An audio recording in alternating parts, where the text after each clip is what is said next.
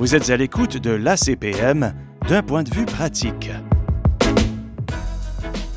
Bonjour tout le monde. Bonjour Steven.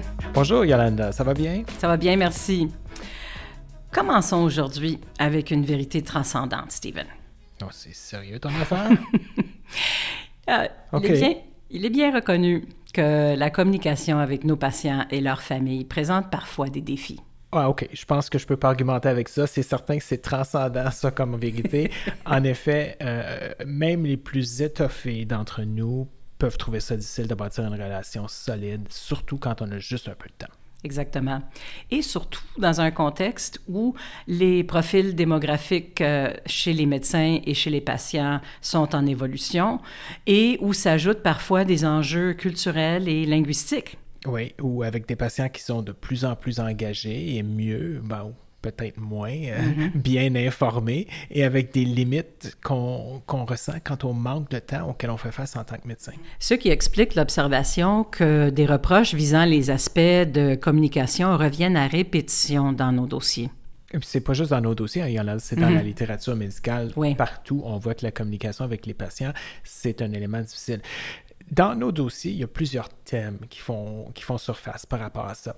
Euh, par exemple, l'établissement du rapport avec les patients, euh, de communiquer de façon claire, honnête et directe, euh, de vérifier la compréhension des patients quant à leur diagnostic ou aux options de traitement qu'on leur offre. Mm-hmm. Mais il faut quand même pas se décourager. Il y a des approches pouvant appuyer nos échanges avec nos patients. Par exemple, et en particulier, l'utilisation d'outils d'aide à la décision. Oui, oui, en effet. Euh, quand est le sujet de notre, de notre balado aujourd'hui? Ben oui, ben oui. Euh, je te veux dire, quand, quand on dit outils d'aide à la décision, hein, on parle d'outils d'aide aux patients. Quelque chose qu'on utilise avec les patients pour faire avancer la discussion et promouvoir leur compréhension des faits faut pas mêler ça avec les outils d'aide au diagnostic qui peuvent faire partie d'un dossier médical électronique et qui sont là pour nous aider à identifier des diagnostics différentiels pertinents à considérer. L'aspect médical. Donc, ces outils sont utiles dans le contexte de processus décisionnels plutôt complexes qui nécessitent beaucoup d'informations ou beaucoup de détails et par conséquence une considération accrue de la part du patient. Ces décisions complexes-là comportent souvent des plusieurs options hein, que les gens vont valoriser de façon différente.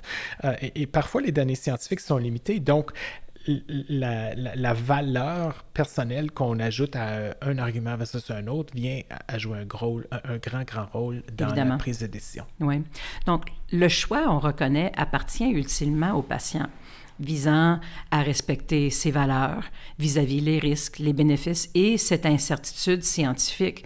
Mais le but ultime de ces outils, c'est d'appuyer et d'optimiser le processus décisionnel à travers lequel passe le patient. Et la qualité des décisions prises dépend en fait hein, de la mesure selon laquelle le patient va ressentir avoir pris une décision qui est en accord avec ses valeurs. On pourrait peut-être facilement concevoir qu'un patient serait prêt à accepter des compromis vis-à-vis euh, un choix versus un autre. Et ça, ben, c'est entièrement leur choix, justement. Avec raison. Mais le fait d'utiliser un outil d'aide à la décision, ça peut être utile aux médecins aussi, Yolanda. Oui. Ça peut aider à structurer une discussion et à la compléter en, en, permettant au patient de donner son point de vue. Donc, en fait, ça aide à créer un dialogue, dans le fond. Effectivement. Et dans ce contexte, maintenant, on vous propose trois messages clés pour le balado d'aujourd'hui. Donc, le premier, c'est que quand on parle de, de traitement ou de dépistage, la, la prise de décision partagée augmente l'engagement et la satisfaction des patients. Et par conséquent, pourrait peut-être réduire aussi le risque médico-légal. Ben, c'est une belle considération. Hein. Il y en mm-hmm. a peut-être. En fait, améliorer la communication entre un patient et un médecin, euh, ça ne peut pas faire de tort. Hein. Mais d'utiliser les outils d'aide à la décision va nécessiter un investissement de temps et d'énergie de votre part, c'est certain. Oui, mais soyons aussi conscients que l'utilisation d'un tel outil ne mène pas une décision instantanée ou immédiate. Il faut tenter de bien gérer nos attentes et celles de nos patients vis-à-vis ces outils. Oui, oui. Ce qui nous mène à notre deuxième message clé, qui serait L'usage des outils d'aide à la décision représente une technique qui pourrait faciliter le processus décisionnel, partagé ou conjoint. Oui. Et finalement, notre troisième message, la prise de décision partagée, ben, c'est le lien entre les soins centrés sur la personne et le consentement éclairé.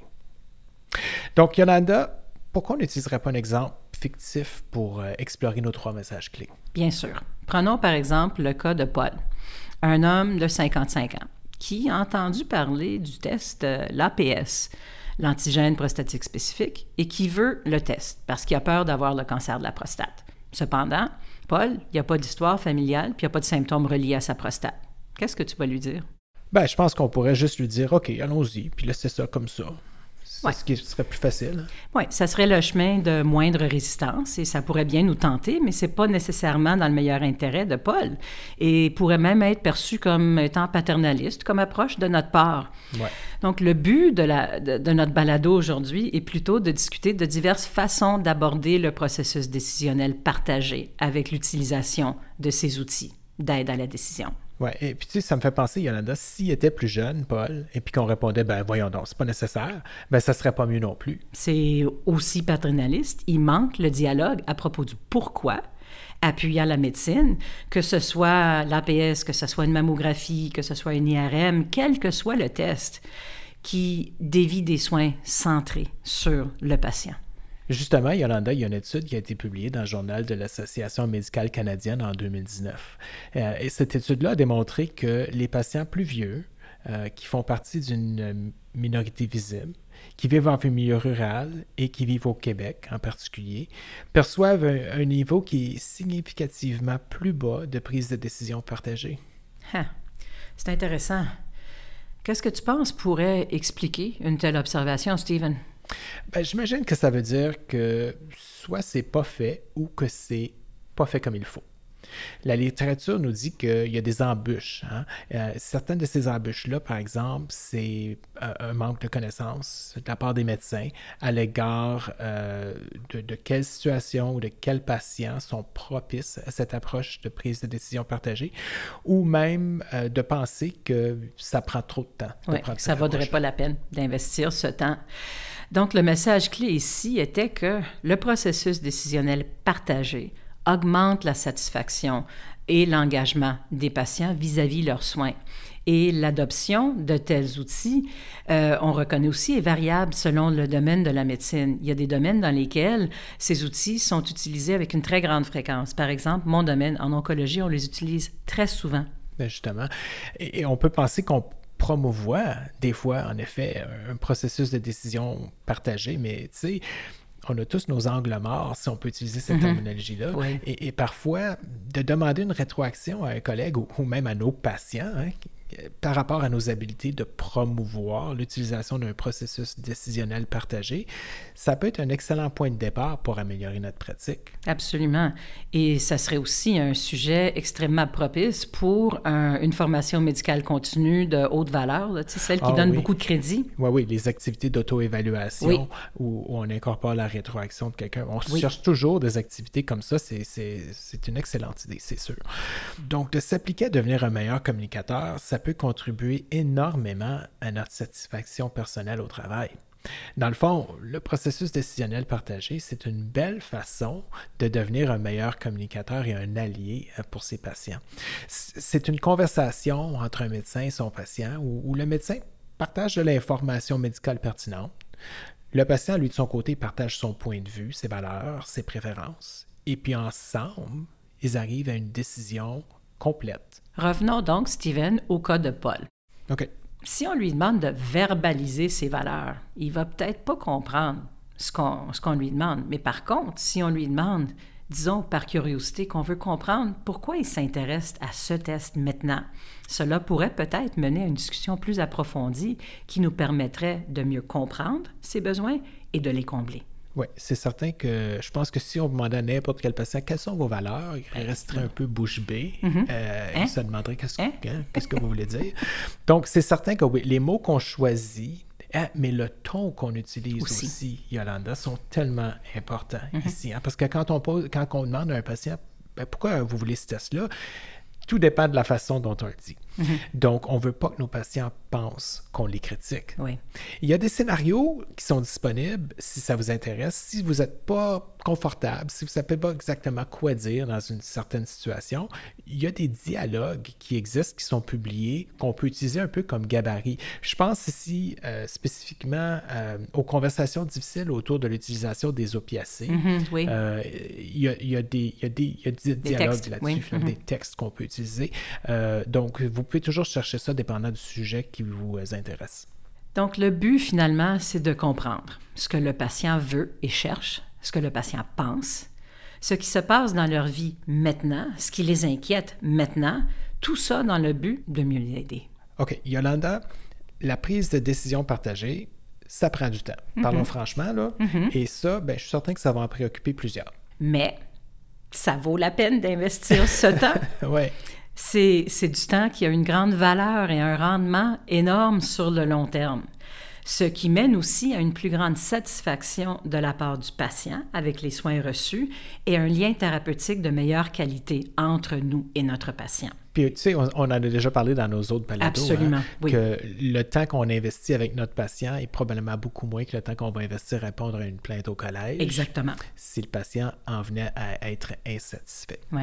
Donc, c'est un choix. Tout à fait. Et pour ceux qui s'intéressent à approfondir un peu plus leur lecture sur ce sujet, l'article de perspective auquel euh, le balado d'aujourd'hui euh, fait, fait allusion a plusieurs références et à des articles à ce sujet. Yolanda, tu sais, il y a des patients qui sont pas habitués, par contre, à la prise de décision partagée. Puis euh, ça se peut qu'on ait un petit peu à les habituer au concept. Ben oui. Ben, hein? C'est vous le médecin. Dites-moi donc quoi faire. C'est ça. Leurs médecins précédents ou même les autres médecins qui, qui leur offrent des soins euh, se servent peut-être pas de cette technique-là. Et, ça peut être un peu mêlant pour un patient de dire, ben là, avec ce médecin-là, on me dit quoi faire, puis avec ce médecin-là, il faut que il faut qu'on en parle, il faut qu'on en mm-hmm. discute. Oui, mais c'est justement la raison d'être d'un outil d'aide à la décision. Ça nous permet de mettre en évidence les valeurs du patient et euh, on, comprend mieux par conséquent leurs besoins et on peut les combler mieux. Donc, c'est de guider le patient à travers ce processus qui n'est pas nécessairement intuitif. Oui, et, et, vous savez, si, si vos patients n'ont pas l'air à comprendre, c'est correct. Dans un contexte de conversation clinique, c'est une occasion d'apprentissage mutuel. Stephen, dans la littérature médicale, on retrouve de nombreux modèles qui utilisent le processus décisionnel partagé. Mais à la base, ils ont tous en commun deux fondements essentiels. Celui de la communication du risque et la précision et compréhension des valeurs de notre patient. Euh, essentiellement, la prise de décision partagée, c'est à propos du choix, des mhm. options et des décisions. Dans un premier lieu, on introduit un choix entre diverses options et on suit avec une description approfondie des différentes options. Et c'est là qu'intégrer un outil d'aide décisionnelle peut être vraiment utile. Pour nous permettre finalement d'aider à notre patient à examiner les préférences, selon lui ou elle, dans le but d'arriver à une décision. Donc alors, euh, avec Paul, à l'étape 1, on introduit le choix de tester ou non pour euh, l'antigène euh, spécifique de la prostate euh, et, d'autres options qui sont pertinentes aux besoins. Mhm. Et dans la deuxième étape, on décrit les, options par exemple, on pourrait offrir des statistiques dans chacun des scénarios. Le pourcentage d'hommes avec un test négatif ou le pourcentage d'hommes chez qui on découvre un cancer de la prostate de façon précoce suite au test de dépistage. Oui. Et là, ben Paul va peut-être réaliser que le test, c'est peut-être pas la panacée qu'il pensait que ce serait. Hein? Alors là, à l'étape 3, on discuterait des valeurs de Paul, des préférences de Paul en lien à cette décision informée. Par exemple, quel risque lui importe le plus? Est-ce qu'il préfère tester et risquer un faux positif et, tous les, potentiels problèmes que peuvent entraîner les, tests et les traitements? Mm-hmm. Ou est-ce qu'il préfère ne rien faire, hein, sachant que de rien faire, que de, que de faire le test, ben, ça changera probablement rien pour lui de toute façon? Et L'incertitude.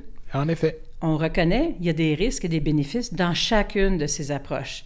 L'approche qu'on vient de décrire offre une valeur ajoutée versus l'approche Bien sûr, Paul, on peut faire le test ou bien non, tu n'as pas besoin de, ce test. Oui, c'est ça. Donc, dans cette approche partagée, dans lequel on utilise l'outil de support décisionnel, bien, le patient est tellement plus engagé dans la, dans la prise de décision par rapport à, ces tests-là. Mm-hmm. Donc, avant de se quitter, par contre, je pense que c'est important de souligner que les outils de support à la décision ne euh, sont pas tous aussi bons les uns que les autres. Oui, effectivement, il y a des normes pour l'évaluation de tels outils d'aide à la décision. Euh, il y a une association internationale, et pardonnez, je vais le dire en, anglais, the International Patient Decision Aid Standards Collaboration, qui euh, publie ces principes, ces normes-là. Mais en général, les choses qu'on cherche à voir euh, chez un bon outil seraient qu'ils incluent les conséquences tant positives comme négatives associées à un choix A ou B, ainsi que les probabilités d'une issue. En deuxième lieu, que l'outil décrit les options disponibles en sorte que le patient puisse imaginer l'issue de chacune de ces options et les évaluer en fonction de ses propres valeurs. Et en troisième lieu, que l'outil établit un lien entre la littérature scientifique et le processus de synthèse qui a mené à la création de cet outil. Donc, dans le fond, ce qu'on dit, c'est que c'est important de regarder ces outils-là avec un œil critique, mm-hmm. tout comme on a appris à le faire à l'école de médecine avec la littérature médicale, dans le fond. Effectivement. Il faut se rappeler aussi que non seulement il y a ces, il y a ces standards ou ces normes internationales, mais il est vraiment possible que votre institution, votre votre lieu de pratique aient leurs propres outils et c'est utile de vous familiariser avec ceux-ci. Et puis ça, ben, ça ramène encore le concept de la règle de l'art dont on a déjà parlé dans mm-hmm. d'autres balados. Il faut être au courant de la règle de l'art mm-hmm. dans notre contexte local. Les normes de pratique, oui. Justement. Bon, ben, Yolanda, on arrive à la fin, mais j'ai comme l'impression qu'on n'a pas respecté notre format habituel de discuter chacun de nos messages clés un après l'autre. Hein. Oui, espérons que ça n'a pas été trop mêlant pour, pour vous, mais je pense qu'en effet, on a quand même faufilé les messages clés euh, à, notre, à notre discussion euh, d'aujourd'hui.